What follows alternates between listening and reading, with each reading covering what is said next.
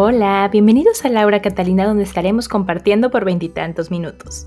La idea es darnos cuenta de cómo las películas y series impactan nuestras historias personales y de qué manera esto nos inspira en la vida diaria. Es un espacio de frescura, de sinceridad, pero sobre todo es un espacio diseñado para nosotros, así que pónganse cómodos y espero lo disfruten tanto como yo.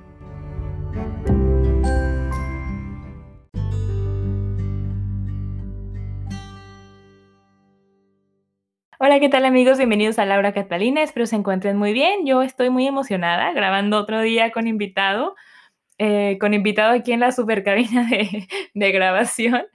Y la verdad muy contenta. Eh, yo conozco a este, a este chico, híjole, hace que serán como unos tres meses más o menos, creo. Y, y, fue muy curioso porque llegó a la oficina muy preocupado y ahora está trabajando trabajando con nosotros. Es un paisano mío también de, de México, eh, divino, que está aquí estudiando, bueno, ya terminó, está haciendo una maestría, está aquí con su, con su hija y con su esposa, y la verdad estoy muy contenta de, de conocerte. Eh, eres súper admirable, me encanta porque, bueno, si escuchan el podcast de la semana pasada, van a ver que somos muy parecidos en cuanto que él también es abogado, pero ya que cuenta la historia, tiene otras muchas aspiraciones y cosas que quiere seguir haciendo. Entonces, eh, nada, qué encanto poder compartir contigo, Dani. Bienvenido. Muchas gracias, Laura. Este... Ah, se llama Daniel, por cierto. no, muchas gracias, muchas gracias. Sí, sí, llegamos un poquito preocupados eh, por ciertas cosas que pasaron en la vida, pero estamos muy contentos ahorita. Eh, encantadísimos de estar aquí en el programa. Mm. Muchas veces se lo he agradecido a Laura. Este, soy fan, he escuchado muchas veces los podcasts, me gusta mucho la dinámica y pues muchas gracias Laura por invitarme. Gracias a ti. Y bueno, este, la película de la que vamos a hablar, la verdad me encanta, estoy bien emocionada, justo le decía a una de mis flatmates y dijo, wow, hay que cantar juntos las canciones cuando terminen de grabar. Este, y la película de la que vamos a hablar es la de La La Land. Y cuéntanos, Daniel, ¿por qué quieres hablar de esta película? Qué cool.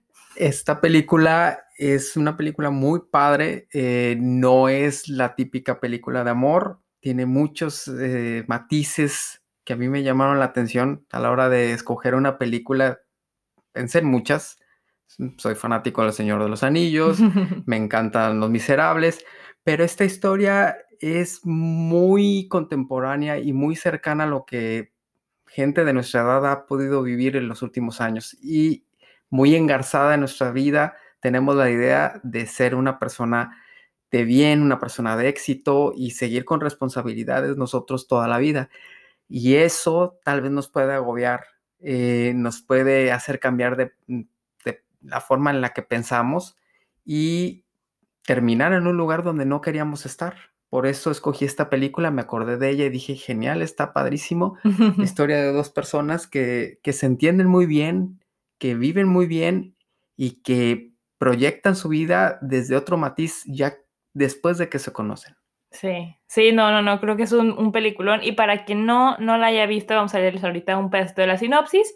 Y luego Daniel va a entrar a, a lleno a su tema y cómo la relaciona con su historia. Entonces, vamos a escuchar de qué se trata y volvemos para seguir comentando. La La Land. Mia es una de las muchas aspirantes actriz que viven en Los Ángeles en busca del sueño hollywoodense.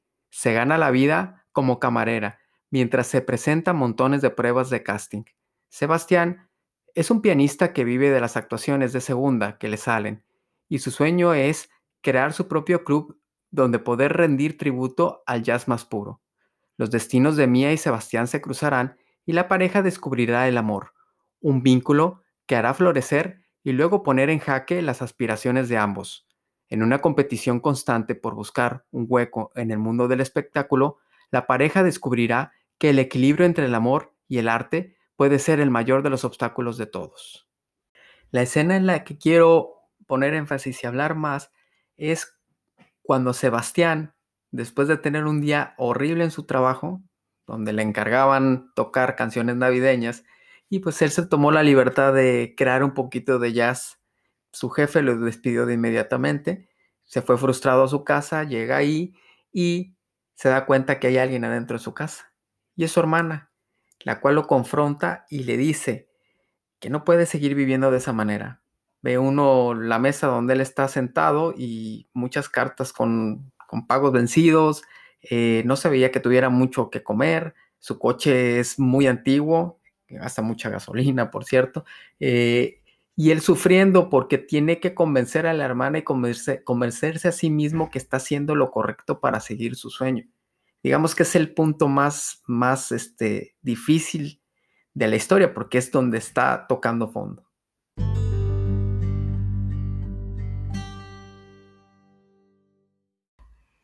Uy, esa escena es muy buena. sí, ¿no? Y me encanta, me gusta mucho este que está como el lugar todo tranquilo y él empieza a tocar su jazz porque es como, yo estoy harta de, tocar esta música que ni me gusta, que es como obligatoria de la temporada, ¿no? Luego, como trata de negociar con el jefe, primero antes de cometer el error y tocar mal, es decir, bueno, una tú y una yo. Y la, mirada del jefe es, no. no. Eh, bueno, dos tú y una yo. No, bueno, todas tú, ninguna yo. Ándale, eso es lo que quiero. Y bueno, yo creo que todos en algún momento de nuestras vidas hemos estado en una situación en la que alguien tiene más poder que nosotros. Sí, y ahí tiene que haber como un límite, ¿no? Entre lo que sí hace el jefe y tú decides hacer o no hacer, ¿no? Complicado. Pero bueno, Dani, ¿cómo se relaciona esto con tu historia? bueno, es que es una historia larga, es la historia de personal, bueno, dijo Laura hace ratito, soy abogado. Yo entré a estudiar la, carrera con una visión, unas ideas y una manera de ver las cosas muy, pues digamos que muy rígida. Cuando todos, ah, tal vez cuando tenemos 17 o 18 años, tenemos muchos sueños, eh, anteponemos muchas veces la idea de responsabilidad o de ser una persona grande, un grown up. Y este, y bueno, pues nos entregamos a una meta que tal vez no es donde realmente queramos estar al final. De cuentas. Sí. Y entonces, este, creo que me identifico más que con Mía, me identifico con Sebastián, que tienes sueños que la gente a veces no cree en ellos y que tú tienes que hacer un esfuerzo por convencerte a ti mismo de que lo que estás haciendo es lo que quieres. Y por otra parte, tienes que responder a tus responsabilidades diarias y sacar dinero para poderte mantener, para poder crecer, para pagar tu beca, para pagar tus estudios y, bueno, te encuentras en un jaque y a veces no sabes qué hacer. un poco complicado. Sí. Y entonces, eh, así pasó. comenzamos a estudiar. Eh, por, qué digo comenzamos? Porque contemporáneo a mí, eh, eh, mi esposa también es de la misma generación, de la misma carrera. Nos conocimos en el primer semestre de la carrera porque una amiga nos presentó, como muchas veces suele pasar. Y este. Y cada quien siguió su camino, no, no es que hayamos, nos hayamos flechado en el mismo, en ese momento, por lo mismo, no es que no nos hayamos resultado atractivos, a mí me gusta ella y yo creo que le gusto, pero el problema era que estábamos tan metidos en los estudios que no salíamos a las, fiestas, a las reuniones, para nosotros lo más importante era estudiar y tal vez es cierto, en ese momento lo más importante es cumplir con tus responsabilidades, pero nunca nos cuestionábamos que si lo que estábamos haciendo en 10, 15 años iba a ser lo que realmente queríamos hacer, simplemente estábamos cumpliendo. Y pasó el tiempo. Después nos enamoramos a la mitad de la carrera mm.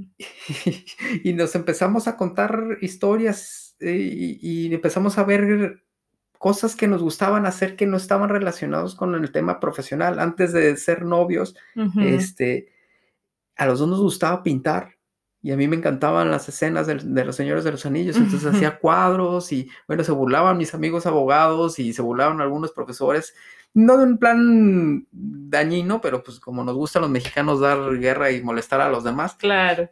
La carrilla famosa. Ajá. Y este, y posteriormente nos dimos cuenta que la vida es más rica que una profesión. Obvio. Y entonces nos cuestionamos el seguir un sueño, el, el, el, el, bueno, en primer lugar, juntos porque nos gustaba platicar, nos gustaba conversar. Después empezamos a trabajar en proyectos de la escuela juntos. Mm. Después empezamos a salir y pues ya, ahí caímos los dos. Terminamos la carrera y bueno, que seguía, pues lo natural era en México, si querías aspirar a algo, estudiar una maestría. Entonces no, pas- no pasó ni un mes y yo estaba enrolado en la maestría en Derecho de la Empresa en la misma universidad que estudié la licenciatura. Ujú. Acabé la maestría y que seguía. Bueno, pues estoy enamoradísimo de mi novia y ella también, casarnos. Ujú. Sí, así como el caminito, ¿no? Caminito que ya está diseñado antes de que naciéramos todos. Exactamente. Y entonces, este, no es que no hayamos seguido ciertas cosas de nuestros sueños. Viajamos, nos Ujú. paseamos, pero, pero la cuestión profesional y la cuestión personal tal vez no embonaban.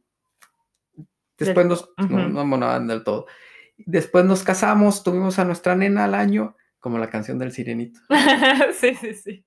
Y este, y, y en ese momento, por los miedos y por la forma de ver la vida de una manera, pues, apostándole más a la responsabilidad, además de trabajar en, en un despacho con un amigo, me metí a trabajar en una empresa. Y así pasaron los siguientes tres años más, trabajando en empresa, en empresa, en empresa, hasta que por un evento desafortunado reflexioné y dije, eso no es lo que quiero de mi vida no podía tomar una de- decisión radical.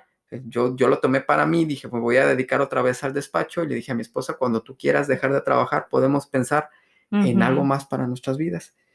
Y entonces creo que ese fue mi tocar, tocar el fondo, porque ganábamos bien, teníamos un buen estatus económico, pero en realidad no estábamos haciendo lo que queríamos. Un poquito aquí con la historia con Sebastián, era en el momento que él trabajó para este cantante Ujú. afroamericano, Sí. eh, y todo estaba padrísimo, excepto que eso no era jazz para él, eso era Claro. un producto comercial.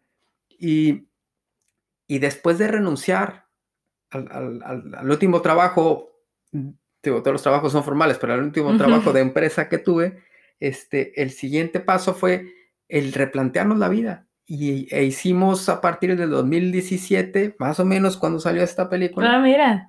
Es- hi- hicimos un replanteamiento y fue cuando decidimos a dónde nos queríamos ir a vivir, qué era lo que queríamos hacer. Hicimos un cuadro así donde habían opciones. eh, estaba Finlandia, estaba Guau, Canadá, ujú. estaba Nueva Zelanda, estaba Australia, estaba España, que eran lugares que más nos llamaba la atención. Ujú. Y pues terminamos decidiendo Nueva Zelanda. Y otra de las cosas que también fue un- una cuestión de locura, pero obedecía a la pasión que yo tenía, era pues estudiar la maestría en energía que no tiene nada que ver con el derecho. claro, ya fue como, ¿por qué energía, Daniel? ¿Qué tiene que ver? Y eso lo, lo vi, lo vi yo con muchos amigos porque les platicaba, inclusive a ingenieros, les decía, es que mira, quiero, quiero ver la manera de, de, de buscar el aprovechar la gravedad para generar energía. Todos me veían con unos ojos de Ujú. sí, como no, mira, tú sigue revisando las leyes, In- inclusive en la misma maestría, ya le- hasta el proyecto final, solamente un profesor me dijo, sí, yo, yo te apoyo. Todos los demás eran, no, no, Daniel, busca, tú eres abogado, ponte a Ujú. ver las leyes ambientales o las leyes de generación de energía limpia. Y me identifico otra vez con Sebastián. el, eh, por un lado tienes que conseguir recursos, por un lado tienes que renunciar un poquito a tu sueño, pero tienes que, tienes que engarzarlo con no dejar de... de- y pues mi, mi mía es mi lluvia, porque ella a pesar de las dificultades... Lluvia es, la- es el nombre de su esposa. Ay, Sabemos sí. que es no muy, no muy normal, pero divino nombre. Sí, mi lluvia. Ah. Sí, no lo, no, lo, no lo anticipé. Y ella me apoyó desde un inicio. En algún momento me vio frustrado estando en Monterrey y me dijo, Daniel, es que no estás haciendo lo que quieres hacer. Y tú lo sabes. Y ya no me dijo más. Y, y ya no me dio, como somos bien repelones los abogados, ya no me dio oportunidad para poder debatirle y, y me invitó a reflexionar. Y ahí fue cuando empezamos con este sueño. Qué Y- lindo. Mm. Y ya después, este, siguiendo la- el curso de la historia, gracias a Dios y a las circunstancias, no tuvimos que hacer ese split que hicieron los actores, que fue muy duro. Sí, sí, sí, en la película, bueno, ya estamos dando spoilers de la película, pero al final de la película hay dos, o sea, hay, hay dos historias al final, o sea, ¿qué hubiera pasado si ellos hubieran quedado juntos y qué hubiera pasado si ellos no estuvieran juntos? Que de hecho al final no sabe si se quedaron, bueno, Sí. Sí, Bueno, sí. digamos que no sabes. No sabes si se quedaron juntos o no, pero las dos historias eran buenas, ¿sabes? O sea, porque al Sí. final eso es la vida. Sí, Sí, o sea, esto nos está tocando, pero nunca vamos a saber qué hubiera pasado si te hubieras quedado en el otro sueño, ¿no? claro, ¿no? Está padrísimo esa, esa, ese, digamos que, argumento doble de, de- de- que tú puedes elegir hacia dónde, hacia dónde se va la historia. Evidentemente, si tú eliges una cosa, renuncias a otra cosa. Y en este caso, ellos trataron de ser congruentes en, en- en, digamos que en la decisión de, de separarse, o digamos, la historia donde, donde ellos se separan, eh, decidieron ser congruentes eh, y, y este Sebastián le dijo a Mía, oye, es que mira, yo estoy seguro que te van a aceptar. ¿Por qué? Porque pues, yo sé de lo que eres capaz. Pero eso va a implicar que renuncies a todo. Y la otra se quedó anonadada. Él ya anticipó, se convirtió en un personaje muy maduro y anticipó y dijo, bueno, pues vas a tener que poner toda tu energía, tus anhelos y tus ilusiones en tu proyecto, porque esta oportunidad es única. Y ella decide que sí, y en ese, en, ese split, en, el, en la otra trama argumentativa, los dos hacen la vida juntos y él acompaña a ella a París al proyecto y allá se hace sí, ahora ya hace su proyecto de jazz. No, Claro. no tiene su club Su propio club, que era lo que él quería. que era lo que él quería, pero es una manera alternativa de ver las cosas. Y yo creo que entre los dos, como dice Laura, está muy padre cómo, cómo, lo, cómo la aborda ella. Si, si cualquiera de los dos finales es un buen final, porque a final de cuentas ellos se amaron y se entregaron el uno al otro. Ujú. Y para uno era tan importante el proyecto del otro como el de uno mismo. Y es, esa conexión es la de las conexiones más bonitas que he visto en las historias, aunque hayan terminado separados. Separados, sí. Sí, yo creo que lo que invita esta película y es muy divino es, es esta parte de, es muy difícil de repente encontrar a alguien con quien puedas compartir el sueño, entonces, si puedes compartirlo, disfrútalo y la verdad es que no sabemos cuánto tiempo dure. O sea, eh, como dice Dani, ¿no? En ese momento ellos hay un- una etapa donde se están apoyando un montón, donde creen en el otro y de repente se tienen que separar, pero porque de verdad se aman, ¿sabes? Es Sí. tan grande mi amor que te voy a estorbar en el camino, entonces dale. Y, y, por ejemplo, tú que puedes estar aquí con tu esposa y con Dani, que son divinas, yo tengo la oportunidad de conocerlas. O sea, qué bonito y la, la verdad, qué bendición poder estar en un, en un país tan bueno como Nueva Zelanda con tu familia, sabes que tienes oportunidad de, de quedarte aquí más tiempo y se tiene que aprovechar. Que claro que todos nos quejamos de cosas porque pues la vida es dura aquí en China, Sí. pero yo creo que hay que ser más conscientes de estas conexiones tan, porque son cosas mágicas que pasan. O sea, cuando dos personas coinciden y de repente o sea, como que los sueños o que sí, esto que haces clic con una persona no es tan fácil, o sea, no es tan fácil como pasa en las películas, entonces en la vida real hay que aprovecharlo. Estoy de acuerdo con eso. Sí, eh, y hay, hay muchos componentes que son circunstanciales. Por ejemplo, la manera en la que se conocieron Mía y. Sebastián es totalmente circunstancial. Ellos, pues ella se quedó sin coche porque se lo llevó la grúa y él estaba tocando unas canciones de Navidad en un bar, en un trabajo circunstancial que tuvo. Ella fue la única persona que desde fuera de la, del, del, del, del bar escuchó el jazz y se enamoró de la música y se acercó a tratar de felicitarlo a él y él en su frustración de que lo acababan de despedir se fue de ahí este y después se volvieron a encontrar tres meses después una estación porque esas películas se maneja por estación Claro. este en una fiesta donde ella eh, aprovechó para desquitarse pero a la vez para volver a abrir la, las puertas para para platicar con él y ahí se empezó la, a hacer la, la relación otra vez. Es circunstancial, creo que, que, sí, que, que sí estoy muy de acuerdo con lo que dices, Lau, porque hay oportunidades y, y uno no es consciente que las está aprovechando, pero la está aprovechando y hasta donde se pueda llegar es genial. Creo que sí puedo estar agradecido de esa relación que me llegó del cielo, ahora sí, Mm. este, y que ha podido funcionar. Ya tenemos 10 años de casados. Ya, Guau. Y hace poquito cumplimos 15 de novios. Qué lindo. Y este, y ha sido una, una historia padre. Todavía no se acaba y obviamente pues siempre la vida te puede traer muchas sorpresas, pero hay que estar agradecido de lo bonito que se ha podido disfrutar. Claro, sí, y, y, eso, o sea, como disfrutar lo que hay y hacerlo bien consciente y sobre todo también no aferrarse, no te digo como que se separen, no, pero a lo mejor que en un punto, si no es Nueva Zelanda y hay que movernos a otro lado, nos movemos, o sea, siempre estar con la mente muy abierta al cambio. Porque es lo único que hay constante en esta vida. O sea, amigos, con esta pandemia es lo único que sabemos. Ay, sí, es cierto, tienes toda la razón. No lo había considerado en, este, en esta plática, la pandemia. Sí. sí, sobre todo. Entonces, sí, pues qué lindo. Muchas gracias por compartir tu historia, Dani, eh, un, un, poquito de, de tu vida, de tu historia con lluvia, con tu hija. Y bueno, pues Dani tiene un escrito que hizo relacionado a esto y volveremos para despedirnos, chicos.